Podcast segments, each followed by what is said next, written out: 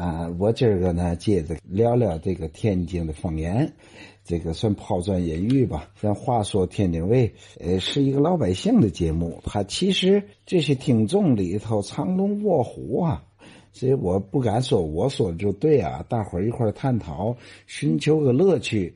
今儿个我说的这个词儿是什么呢？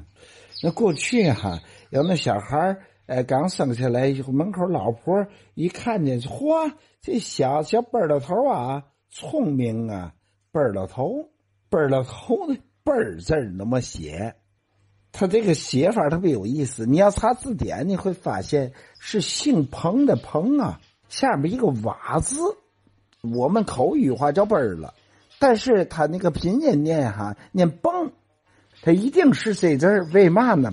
我们过去说这一小孩背的头哈，叫前背了后勺子，后面像扣一个瓢一样，前面呢，哎有俩鼓，这个背的说是嘛呢？这个泵啊是一个器具，就是坛子，口小粗肩膀的那么一个坛子形状的东西。过去卖臭豆腐、卖酱豆腐，有大的有小的，就是这种坛子。后来说梆子头，其实奔儿的头才是最准的。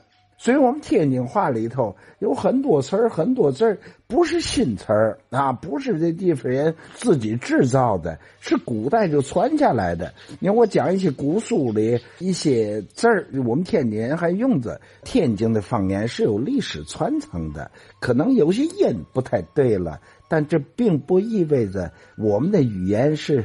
叫无根之水，我们是有根儿的。你看这个“奔了头”的“奔儿”，他是那么写，他其实说是坛子，这孩子坛子脑袋，别随便这样说，说的也家大人不太乐意。现在，嗯，说坛子脑袋可能是不乐意，但是你说“奔了头”，您放心，今儿啊，您见着一美女，说：“嘿，你这奔了头还真好。”他准不挠你，为什么呢？因为啊，人家可能这是刚花不少钱新做的。